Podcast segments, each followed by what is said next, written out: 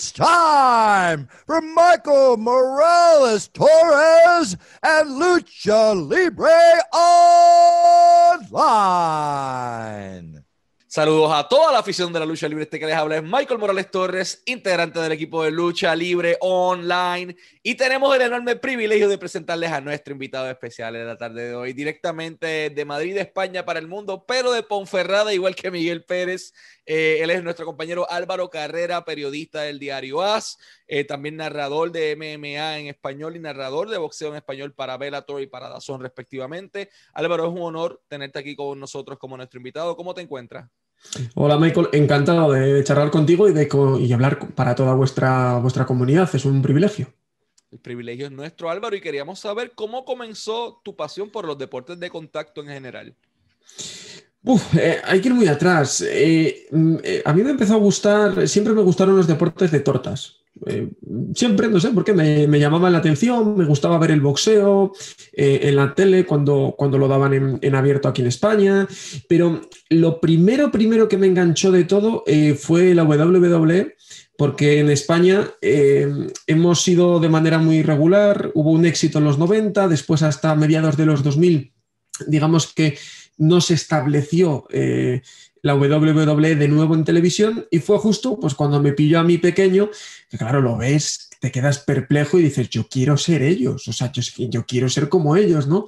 Y fue cuando, cuando me empezó a picar el gusanillo y lo seguía, pero lo seguía, lo seguía como hobby, tanto la WWE como el boxeo, que lo seguía así un poco alejado porque yo desde muy pequeño eh, estaba en una radio local, allí en Ponferrada, y, hacía deportes, hacía mil cosas, pero yo siempre pensé en ser el, típico narrador de partidos eh, de, fútbol, etcétera, etcétera.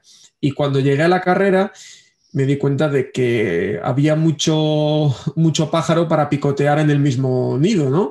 Y dije, vamos a ver, si esto nos gusta, ¿por qué no? Y además de todo eso, eh, no me abrí solo a los deportes de contacto, sino que me abrí un poco en general al mundo polideportivo que, se llama en España. Eh, em, inicié un podcast propio, inicié una página web propia e iba tocando todos los puntos. Cuando yo llegué al diario AS, una, pues bueno, una de estas casualidades que se da en la vida es que cuando Fury derrota a Klitschko, yo entro en Diario As en el año 2016 eh, yo ya en esa época seguía el boxeo, la MMA, la WWE, ya lo seguía activamente, ya digamos que había estudiado el pasado, o sea, ya estaba más empapado y justo eh, yo estaba en Diario As, estaba en la web y en la web de Diario As lo que hace es eh, el 90% del tiempo es fútbol. Y de repente dio la casualidad de que en la revancha que iban a disputar Klitschko y Fury, que al final no se disputó, iba a pelear un español, un español al que yo había entrevistado. Entonces, en mi podcast, entonces, por esa relación empecé a contar cómo iban todas las negociaciones. Llegó el momento eh, de que al final esa pelea no salió y él iba a pelear con otro español. Eh, mi jefe en aquel momento, que no era mi jefe, sino que era un compañero del periódico, dijo, oye, encárgate tú de esto para hacer el reportaje. Y fue la primera vez que yo escribí en papel. imagínate la ilusión que me hizo escribir en papel. Y hablé con las dos partes. Eh, una vez que hablé con las dos partes, pues empecé a seguir un poco la previa. Y las casualidades de la vida ocurrió que el que ahora es mi jefe se cayó de la bicicleta, se partió el cubito y el radio y no podía hacer la crónica de la velada. Y el que ahora mismo es mi subdirector y que era jefe de la sección en ese momento me dijo, ¿tú te atreves? Y le dije, hombre, ¿cómo no me voy a atrever? Y pues cogí los bártulos y me fui a la velada hice la crónica y desde ahí vieron que podía darse una continuidad a este tipo de deportes y empecé pues a, ir dando más cosas, boxeo, MMA, oye, ¿por qué no la WWE que al principio eran más reacios? Y al final pues hasta el punto ahora que, bueno, que prácticamente todo mi tiempo lo, lo dedico a esos deportes. ¿Por qué decidiste convertirte en periodista de tantas cosas que hay que hacer en el mundo, específicamente en España, que hay de todos los trabajos? ¿Por qué Álvaro dice, ok, eh, esto es para mí? Pues, eh, si te digo la verdad, no sé muy bien el, momento. Eh, yo, desde pequeño, tenía, no sé, no tengo hijos ni, sobrinos pequeños, entonces no sé cómo juegan los niños pequeños. Pero yo mm, cogía el pasillo de mi casa, lo llenaba de muñecos y hacía un partido de fútbol y yo la vez que jugaba con los muñecos lo iba retransmitiendo como hacían en la radio. Porque ya sabes que en la radio en España se, da mucha emoción, parece que, te vas a ahogar, el gol largo, ¿no? Entonces yo lo hacía igual y me encantaba escuchar en aquel momento un programa que se llama Carrusel Deportivo, pues que te iba dando todos los resultados del fútbol. Y a mí siempre me gustó y yo sabía que en mi ciudad había una radio, una radio pequeñita, pues de ámbito municipal, ¿no? Pero yo lo sabía y mi hermano estaba allí. Y cuando una vez, mi hermano lo sabía, pero no me había atrevido a dar el paso. Y de repente un día mi hermano me dijo, ¿por qué no te vienes conmigo? Porque mi hermano ya no vivía en, Ponferrada. Dijo, ¿por qué no te vienes conmigo? Ves cómo es y si quieres, eh, pues oye, pues adelante. Yo tenía 13 años de aquella.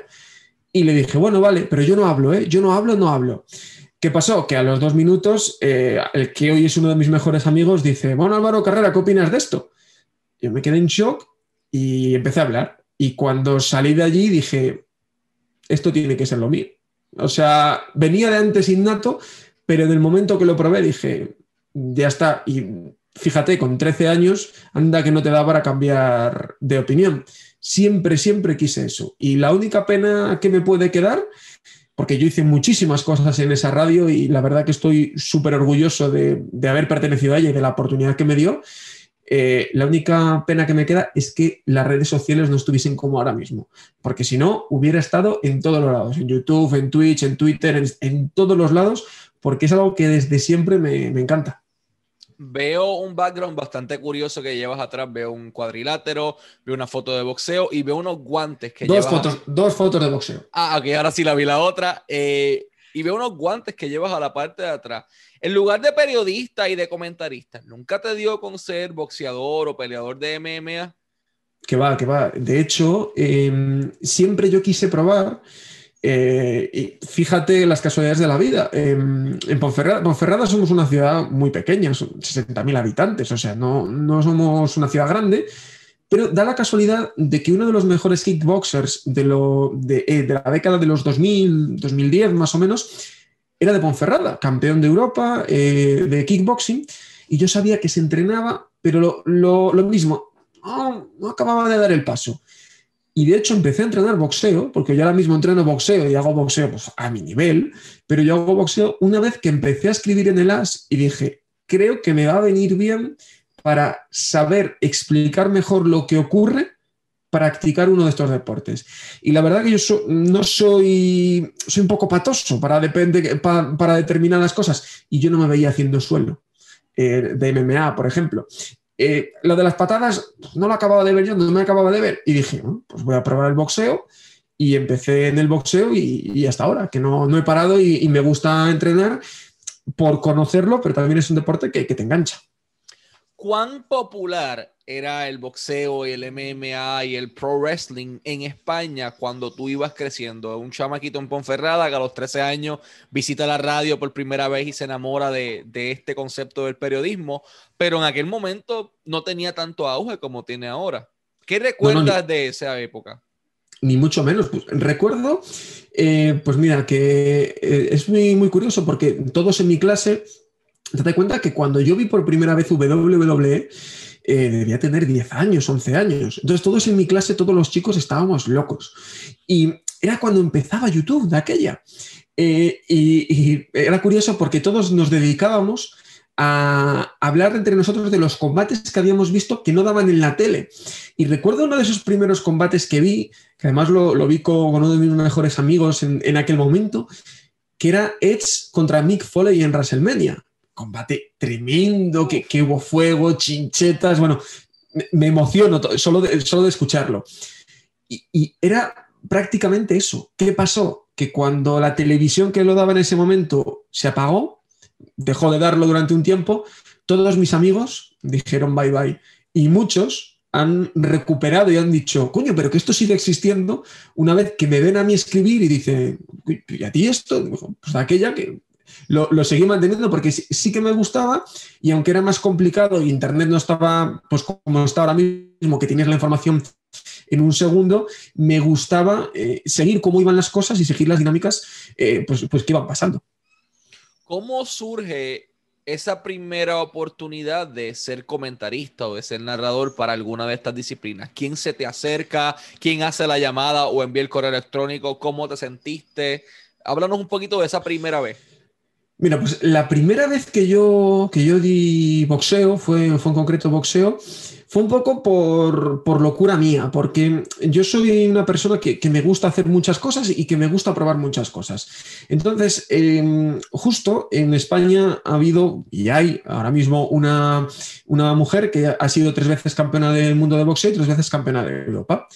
Cuando era dos veces campeona de, Europa, eh, ella le salió la oportunidad del Mundial. Y se fue alargando el tema y yo pues tengo buen contacto con, todo su equipo, ¿no? Eh, y de repente pues llega la oportunidad de que sale el Mundial, hablo con el promotor y me dice, oye, es que ninguna televisión eh, quiere apostar, no, no, nadie paga. Y le dije, oye, espera, que voy a ver si puedo hacer algo y hablé con, con As En As hay una parte que digamos que es As Televisión, que aunque es todo online, pues se dedica pues, a dar eventos en directo, etcétera, etcétera. Y hablé con, con el responsable y se lo propuse. Y bueno, pues al final salió un poco de dinero que se le pudo dar, muy poco, una cantidad irrisoria, pero se le pudo dar. Y me dijeron, pero lo tienes que hacer tú y yo. Sí, sí, claro, encantado. Y me puse a retransmitir una velada de boxeo desde la grada yo pegado a la cámara porque el micrófono iba conectado a la cámara sin repetición y tenía dos comentaristas, un boxeador y, un, representante del Consejo Mundial de Boxeo que, vive aquí en España, que ellos tenían que, ir compartiendo el micro. O sea, digamos que fue algo muy cromañón, pero tengo un gran recuerdo porque además de ser mi, primera, mi primera retransmisión de, de boxeo, eh, ganó la española y pues la, fiesta fue completa, ¿no? Eh, al final la apuesta del periódico fue bien, aunque luego se intentó hacer, pero no, no tuvo continuidad porque llegó Dazón y llegaron más, más medios que, bueno, sí que ponen más dinero, pero fue, fue la primera vez y desde ahí pues yo ya tenía el currículum hecho en cuanto a ese campo y cuando Dazón llega a España eh, me contacta me contacta para dar una velada. bueno, Dazón empezó en España de una manera muy, muy primigenia. De hecho, eh, al principio las cosas se locutaban en Leeds, en Inglaterra. Había que volar de Madrid a Inglaterra, locutar y volverse. Y me ofrecieron eh, hacer, hacer la locución del Mundial de un español pero me avisaron, si eso era un sábado, me avisaron un miércoles y yo no podía por, incompatibilidad de, trabajos.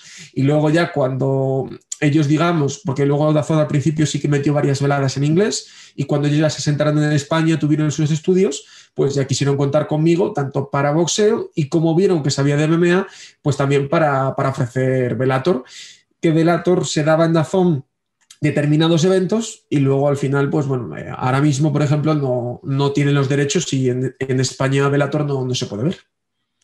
¿Qué recuerdas de esa primera vez viajando a Inglaterra a sentarte a narrar para, para Dazón? ¿Cómo fue la No llegué a viajar. No, llegué a viajar. Todo fue en no llegué a viajar. Sí, no llegué a viajar porque eh, siempre iban haciéndolo. O sea, esa, esa velada fue eh, digamos, por, porque estaba el español y se hizo muy rápido, y luego cuando se realmente hacían el desembolso económico, date cuenta, ir a Inglaterra, noche de hotel más la tarifa de los comentaristas. Entonces, cuando hacían ese desembolso económico, eran para veladas grandes en las que yo no podía por incompatibilidad con el periódico. Yo narro en Dazón, pero cuando no tengo que trabajar para el diario AS, porque mi primer trabajo es el, es el diario AS.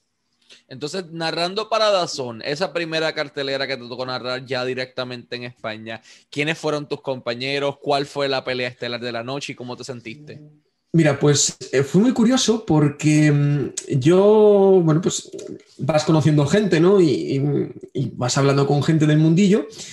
Y hay un entrenador que se llama Tinín Rodríguez, que es el entrenador ahora mismo de, entre otros, Sergio Maravilla Martínez, y que eh, él domina muy bien hablar delante de las cámaras, tiene muy buena dicción y yo siempre pensé, creo que podríamos hacer una buena dupla.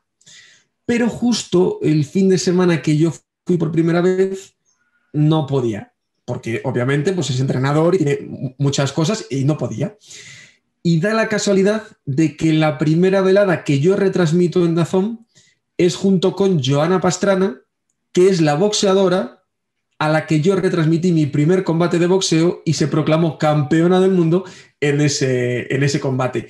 La velada, eh, no me acuerdo quién fue el estelar, sé que fue en Mónaco, en estas veladas que, que hacían en un casino en Mónaco, y que en el coestelar peleó Cecilia Braecus, pero en el estelar no te sé decir ahora mismo, no, no me acuerdo. Entonces, ya moviéndonos a la otra disciplina, a MMA, ¿cómo fue tu primera experiencia narrando para Bellator? Pues, a ver, yo intento, eh, o sea, yo obviamente soy periodista y hay cosas que puedo investigar, que puedo estudiar, pero hay otras cosas que yo no soy capaz de, transmitir. Yo no sé lo que se siente cuando estás en un combate, te están dando tortas y tienes que reaccionar. Entonces intento eh, que siempre mi acompañante, porque aquí en Dazón España somos uno y uno, periodista y un, comentarista, eh, entonces intento que siempre esa persona sea lo, lo mejor posible, tanto en experiencia como a la hora de locutar. Y yo cuando conocí a Enrique Marín Wasabi, que fue finalista del TUF, que peleó en el UFC 200 y que habla muy bien eh, y que además tiene mucho conocimiento y te lo sabe transmitir, porque aquí también todos los, sobre todo en España hay muchos estigmas. Esos que se pegan no tienen ni idea. No, Enrique, por ejemplo, es profesor y ha dejado su carrera de profesor para dedicarse a las MMA. Y eso, quieras que no, se, se nota. Entonces, cuando a mí me dijeron, tienes que dar MMA, les dije, perfecto, pero solo lo doy con esta persona a mi lado. Él vive en Sevilla, hubo, que pelearlo, digamos, porque él vive en Sevilla, al final tiene que venir a Madrid, tiene que hacer noche, etcétera, etcétera. Pero lo conseguimos. Y con él en Velator no he dado muchas veladas, creo que habré dado 10 o, o así, pero esta la seguridad que él me da porque yo hay cosas que puedo desconocer, sobre todo en el tema de suelo, que al final si nunca lo practicas, aunque lo veas, te puede costar un poco más, pero es que tienes una enciclopedia al lado. Y realmente a mí lo que más me gusta es que cuando acabo una retransmisión, además de que a la gente le haya gustado, que yo haya aprendido. Y tengo la suerte de que cada día, gracias a los que me acompañan, pues yo puedo salir y, puedo salir con más conocimiento del que entré. Hay varios combates que te ha tocado narrar que hablamos en una reunión pasada esta, entre ellos uno de Patricio Pitbull Freire, quien es considerado el mejor libra por libra en Bellator, para quienes no, no, sepan quién es él.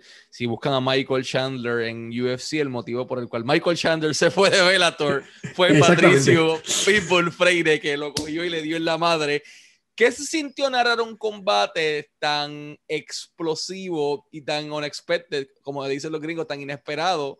Como lo son los combates de él, porque tú no sabes cómo van a acabar, por dónde van a acabar. Es, es, tremendo. A mí me encanta, me encanta retransmitir deportes de combate por eso, porque es que nunca sabes. O sea, una vez que empieza, hay veces que sí, que tú ya ves que, que el tema, cómo puede ir. Y además, como sobre todo en el boxeo con Tinin, tengo muy buena conexión y a veces nos miramos así decimos, en plan de vaya pelea que nos vamos a comer mala, mala. Pero es increíble. O sea, es increíble cómo todo en una mano puede cambiar. Eh, no, te sabría definir. De verdad que es de las cosas más bonitas que, yo hago. Eh, es ir contando sin saber lo que va a venir después, porque yo hago un podcast y sé lo que va a venir después, he hecho muchas cosas, pero es que eso de verdad que no, no, para mí no está, o sea, tendría que ser yo el que pagase por, dar ese tipo de eventos, porque de verdad que me encanta y me, lo paso súper bien y cualquier retransmisión, siempre que, puedo, que no se me, se me, junta con otra cosa, intento estar porque de verdad que, es lo que, más, lo que más me gusta hacer, la magia del directo encima de un deporte que no sabes lo que va a pasar y que en cualquier momento todo, todo cambia. También tuviste la oportunidad de narrar combates del actual campeón Bantamweight de, de Bellator, Juan Archuleta. ¿Cómo fue la oportunidad de narrar sus combates, sabiendo también su background y sabiendo pues, lo que corre por sus venas? Yo empatizo mucho y de verdad no me senté porque em, no, no podía estar sentado porque eh, yo suelo empatizar mucho y, y al final pues en España tenemos la suerte de que los luchadores o los peleadores españoles eh, tenemos una gran cercanía con ellos. Por ejemplo, yo todavía sigo enfadado por lo que le hicieron a Juan Espino eh, el, el, otro día. O sea, El vaya, robo, va, va, vaya, vaya, Oscar que se llevó Robanov. O sea, yo me enfado realmente porque lo vivo como ellos, porque gracias a que podemos tener cercanía con todos, al final el deporte también es eh, tener ese aliciente, ¿no? Y decir, coño, que, que joder, que está, está peleando el mío, que, que lo está haciendo, vamos. Entonces, eh, dentro de eso, eh, fue muy emocionante, porque estás hablando de que puede ser, ¿vale? Que nació en California, que sus descendientes son o, o, más de lejos, ¿no? Pero leche, empatizas. Además, cuando vino a España, eh, contacté con él, le hice una entrevista eh, y la verdad que tanto él como su familia, que, que vino con ella, me, fueron encantadores conmigo. Además, yo le, dije, mira, tengo una hora, ¿podría quedarme a ver tu masterclass durante una hora para aprender tus conocimientos? Y él sin ningún problema, sin que yo tuviese que pagar ni nada, me dijo, por supuesto, estás en tu casa. Y esa conexión que te da, me pasa lo mismo con cuando pelean boxadores españoles. Eh, eh, me pongo súper nervioso como si fuese de su equipo y llevase trabajando con ellos toda, toda la preparación. Y cuando Juan Archuleta ganó el título, de verdad que la felicidad fue plena porque te alegras de, que gente que, con la que tú tienes ese contacto le, les vaya bien. ¿Cómo llega la oportunidad de hacer cobertura de WWE en un país en donde no se ve WWE de manera legal, en donde sí existe todavía este estigma de que, ah, la lucha libre es esto, la lucha libre es lo otro, o el wrestling es esto, o es lo otro, en comparación con el trabajo que haces con el MMA y como boxeo, tanto como cronista como comentarista? Entonces, ¿a quién tú le eh, propones inicialmente, oye, vamos a cubrir WWE o lucha libre, esto va a funcionar?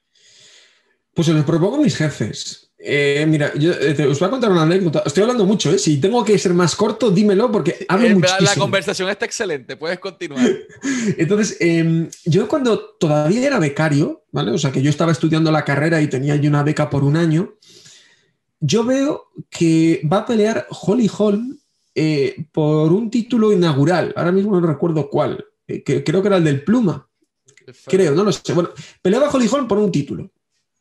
Y yo lo veo y veo que nadie va a hacer nada, porque Ash tiene ediciones en muchos países y a veces pues, otros deportes que en España no se le da tanta cobertura, eh, lo hacen nuestros compañeros de Estados Unidos, de México, pero eh, nadie lo iba a hacer.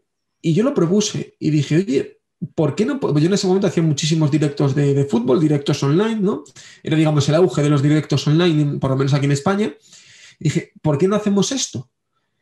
Y me miraron como un loco pero co como un auténtico loco. Y me dicen, pero tú sabes que eso es de noche. Sí, empieza a las 12 de la noche. ¿Y a qué hora acaba?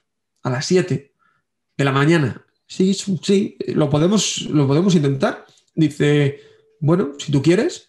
Y yo tuve que hacer mi jornada, en aquel momento era de 5 horas, entraba a las 7 de la tarde hasta las 12 de la noche. Hice mi jornada de 7 de la tarde a 12 de la noche. Y de 12 de la noche en adelante hice la retransmisión en directo del UFC que, te, cuento.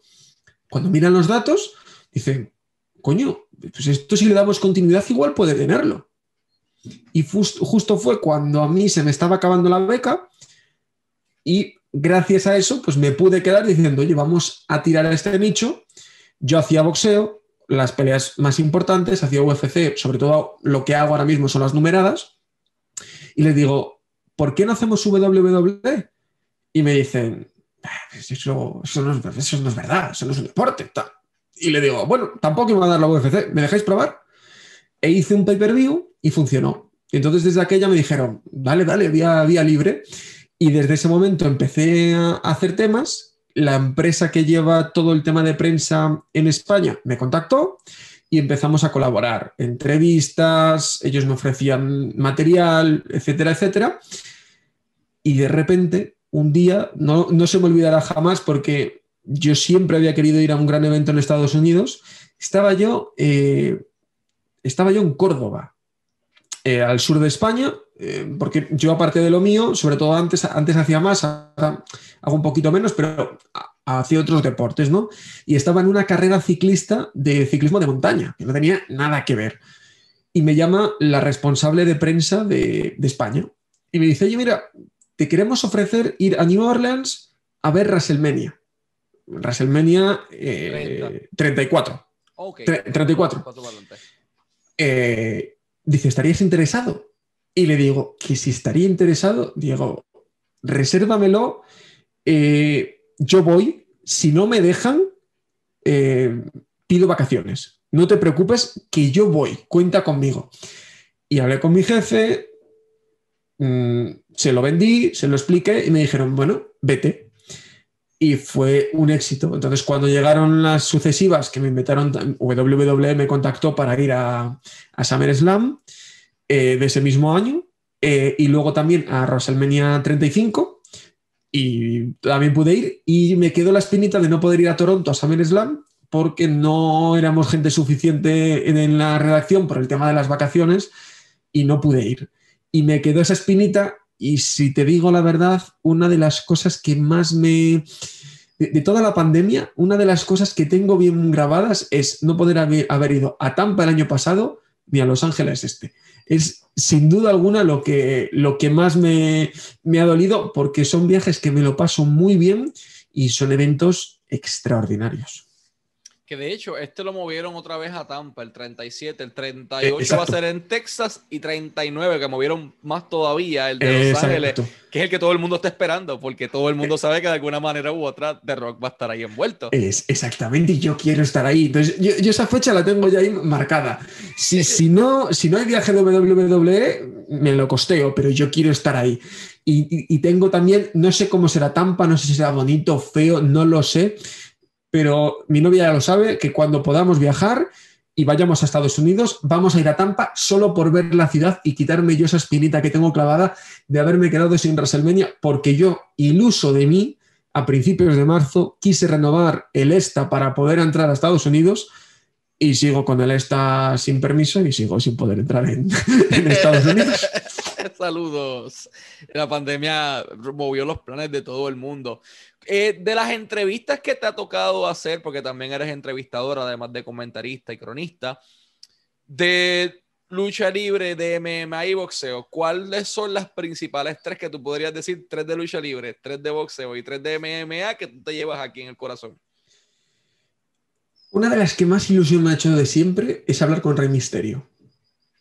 ¿Por qué? Porque cuando yo empecé, eh, los top eran Undertaker, Batista, Rey Misterio y John Cena.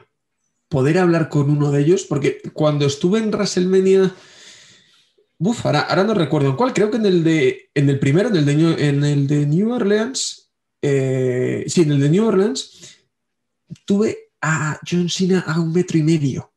Claro, fue una entrevista grupal, todos los medios, no os podéis acercar más de esta línea, tal. Pero yo estaba flipando. Pero claro, no pude hablar con él. Pero poder hablar como estamos hablando tú y yo ahora con Rey Misterio, ¡buah! ha sido tremendo. O sea, tremendo. De verdad que, que muy, muy, muy, muy, muy emocionante para mí. Y luego en, en boxeo, eh, gracias al, al podcast puedo hablar con, con mucha gente, con, con muchos con muchos grandes campeones y digamos que lo voy normalizando más. Pero he tenido la suerte, eh, por ejemplo, de hablar con Eric el Terrible Morales, uno de los boxadores eh, que, claro, o sea, una de las leyendas mundiales. Y esa me, hace mucha ilusión. También le he podido hacer eh, reportajes a Javier Castillejo, que digamos que ahora lo piensas y lo normalizas porque lo tienes al lado. Pero es Javier Castillejo es el boxeador más grande de, de la historia de España. España. Y, luego, eh, tema de MMA, sí que no he podido hacer tan grandes entrevistas, pero recuerdo, la verdad que muy bien y, tengo muy buen recuerdo de la entrevista que le hice a, Valentina Shevchenko días antes de ganar su primer título. Y ya que estamos en esto, y dije que no iba a hablar de temas de la actualidad, pero sí vamos a hacerlo. Eh. Vamos, hombre, quiero Eh. hablar de Juan Espino para decir que estoy enfadado. ya, ya me invito, llegamos a Espino. UFC 261. Valentina Shevchenko, Jessica Andrade, Weili Shang se enfrenta a Rose the Talk Namajunas y Kamaru Usman se enfrenta a Masvidal. ¿Cómo ven los panoramas de esas tres peleas? ¿Quién gana y por qué? A ver, yo creo que Usman va a ganar a Jorge Masvidal eh, porque creo que, que- que es, es un superatleta y, y creo que está un punto por encima del resto. Ahora, Jorge Masvidal, encabronado, centrado, ojito, si ya le dio pelea con una semana de preparación, imagínate lo que puede hacer con una preparación completa. Creo que va a ser una pelea interesantísima y que si alguien puede meterlo en problemas ahora mismo es Jorge Masvidal, porque tiene muchísima experiencia y sobre todo eh, hoy, justo hoy, además por casualidad, eh, Kiko Martínez, el ex campeón del mundo de boxeo, compartía en su Instagram pues uno de estos vídeos que, se suben, ¿no? Eh, motivacionales y un entrenador mexicano estaba hablándole a los a, sus bueno, a sus pupilos, ¿no? Y les decía que a ver si sabían por qué el león era el rey de la selva. Le decía porque no tiene miedo. Y sin duda alguna, si hay un luchador que no tiene miedo a nada, ese es Jorge Masvidal. Y eso le convierte en el más peligroso de la UFC, sin duda alguna. En cuanto a los otros títulos, eh, me parece muy interesante la pelea de Valentina contra, contra Shevchenko. Eh, Valentina está hiper cómoda en su, en su peso. Eh, se le notaba además que, que cuando había estado en otras. Claro, que cuando, cuando había estado en otras categorías le, faltaba algo. Y aunque Andrade es muy buena rival y, y creo que, que va a ser una muy buena pelea, yo pienso que, que Valentina es favorita porque es que está barriendo la división. O sea, está barriendo la división por completo y me parece súper, súper interesante esa pelea y sobre todo reafirmar aquí estoy yo y a ver si hay suerte y le dan una revancha contra Nunes, que, que yo creo que es lo que, lo que todos estamos esperando. Y la pelea de Weili Zhang contra Rose uf, es complicada. ¿eh? Yo creo que quizás sea la más complicada de, de las tres. Rose, hay que recordar que, que le ganó a Johanna cuando parecía que Johanna era intocable. O sea, La parecía que. Claro, que nadie se podía acercar a ella y, la destrozó.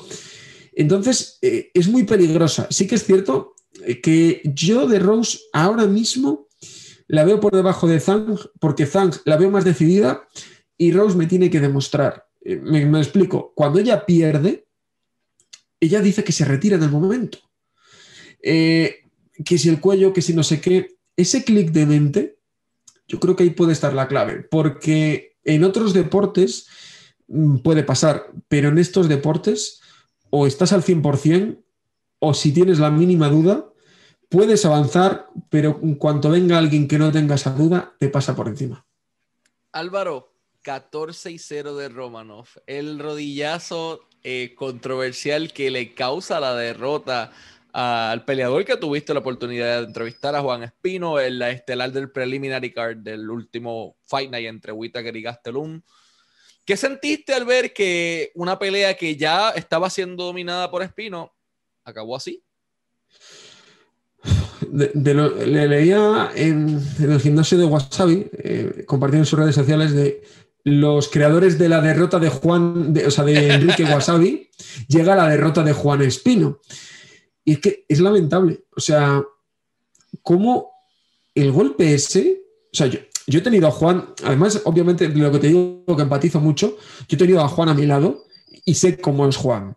Y si Juan me pega un tortazo, Juan me manda al piso y estoy media hora para poder levantarme. Pero yo viéndolo en directo, esa rodilla no lleva fuera.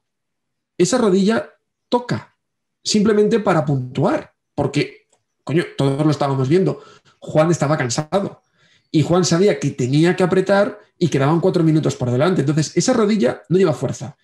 Juan dice que esa rodilla le da en el muslo. Yo me lo creo, porque no tiene por qué mentir. Pero en el supuesto de que él calculase mal y le diesen sus partes, no era para eso.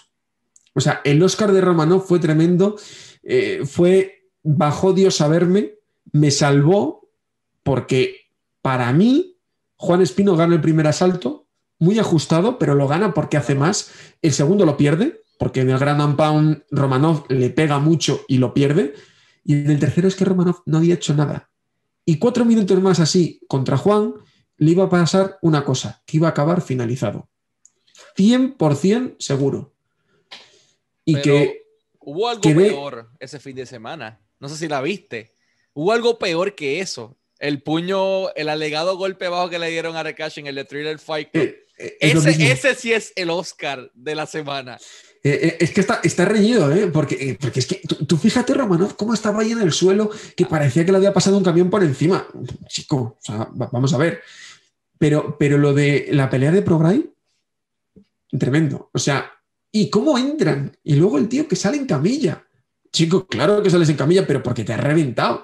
Pero te ha reventado con un golpe legal. O sea, eh, yo creo que ya es suficientemente duro este deporte, eh, cualquiera de ellos, tanto el boxeo como las MMA, como para andar con esas cosas. O sea, mm, si pierdes, pierdes, no pasa nada, te levantas y sigues. Seguro que has aprendido, pero no hagas que el deporte se devalúe. Porque en ambos casos, la pelea de Juan Espino y la de Romanov estaba siendo vista menos, pero es que la, la pelea coestelar de Jake Paul con todo el público nuevo que Jake Paul está trayendo, Y 1.3 millones de, de, de pay-per-view wise vieron Claro. esa asquerosidad. O sea, eh, vamos a ver, todo ese público nuevo potencial, le estás diciendo que los boxeadores son unos, unos teatreros. ¿Es así? No, pero si yo la primera vez que veo boxeo veo eso, digo, coño, ¿qué, me diferencia a este de Neymar cuando se tira al suelo porque dice que le han pegado una patada y resulta que le han dado al aire?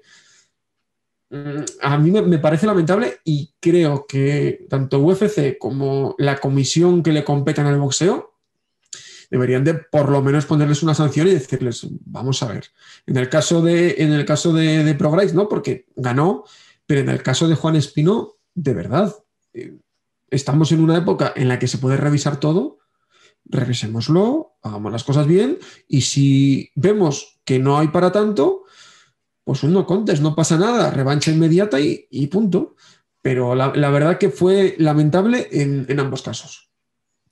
Antes de ir al último tema, quiero mencionar que pueden seguir a Álvaro en todas sus redes sociales, en Instagram como álvarocv94, álvarocv94 en Instagram, en Twitter como as a carrera, as a carrera, en Twitch como a la carrera, ahí hace directo muchísimo, bastante frecuente, eh, en Facebook como Álvaro Carrera, que es su página oficial, y el próximo y último tema de, de la conversación, pueden ir a Spotify o a las diferentes plataformas de podcast y poner boxeo a la carrera y ahí van a ver una cantidad de entrevistas y de temas bastante interesantes sobre, sobre el tema del boxeo. Así que a los fanáticos del boxeo, boxeo a la carrera en Spotify o en las diferentes plataformas de podcast. Álvaro, primero que todo, gracias por compartir parte de tu tiempo con nosotros. Un honor tenerte acá en Lucha Libre Online.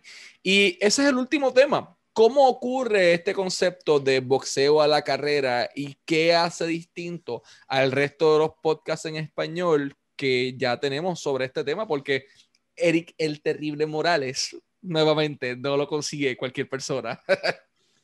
Bueno, eh, sobre todo es ilusión. Eh, yo me gano la vida gracias a un periódico y estoy muy agradecido. Pero a mí lo que me gusta es la radio y desde muy pequeño lo hice y me gusta la radio.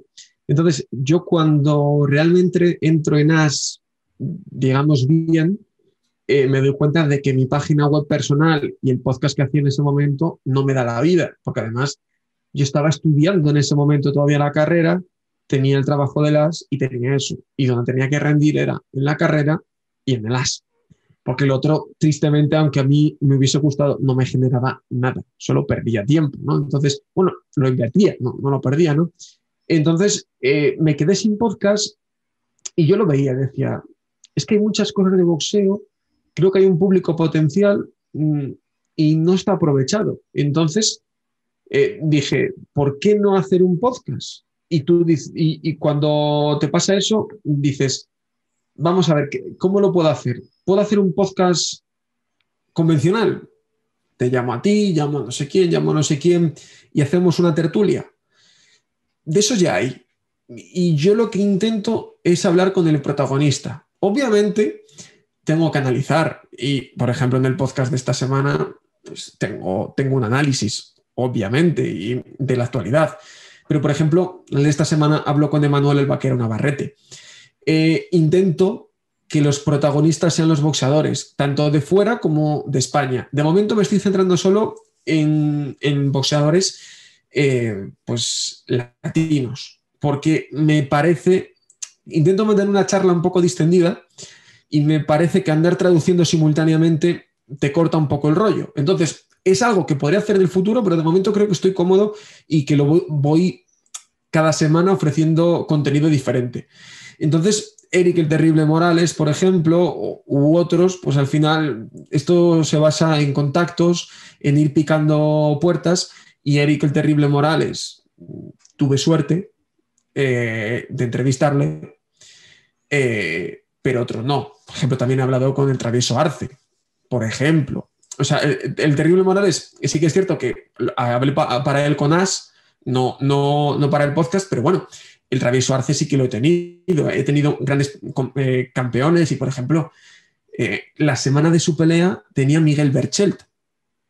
Eh, o sea, intento por lo menos ofrecer lo máximo de actualidad y darle bola al, al, boxeo español, que al final en España la gente demandaba eso. Está muy bien todo, pero ahora mismo la gente demanda lo que quiere cuando quiere.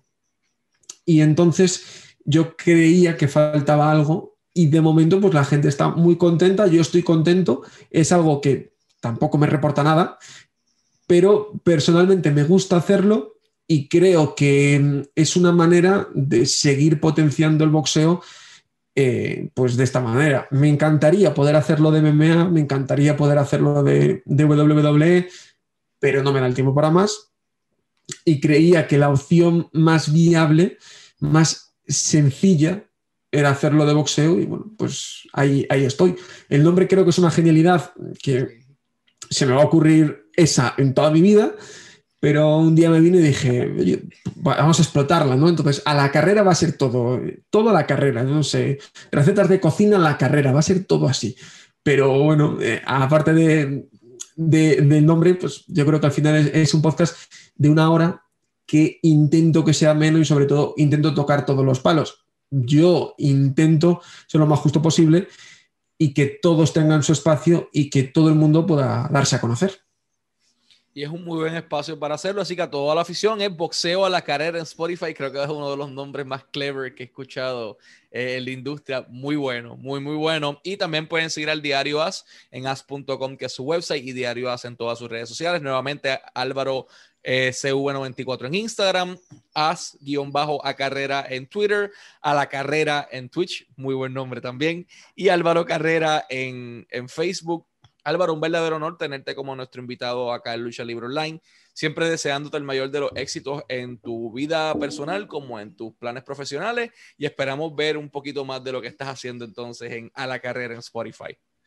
Pues muchísimas gracias a vosotros por vuestro espacio, por abrirme también a más público latino. Os espero a todos en, mis redes sociales, que ahí podemos hablar de lo que vosotros queráis. Ahí os espero y, hablamos con todos. Y muchísimas gracias a, a ti por también tu tiempo y por este espacio. El honor es nuestro y este fueron Álvaro Carrera y Michael Morales Torres para Lucha Libre Online, la marca número uno de lucha libre en español.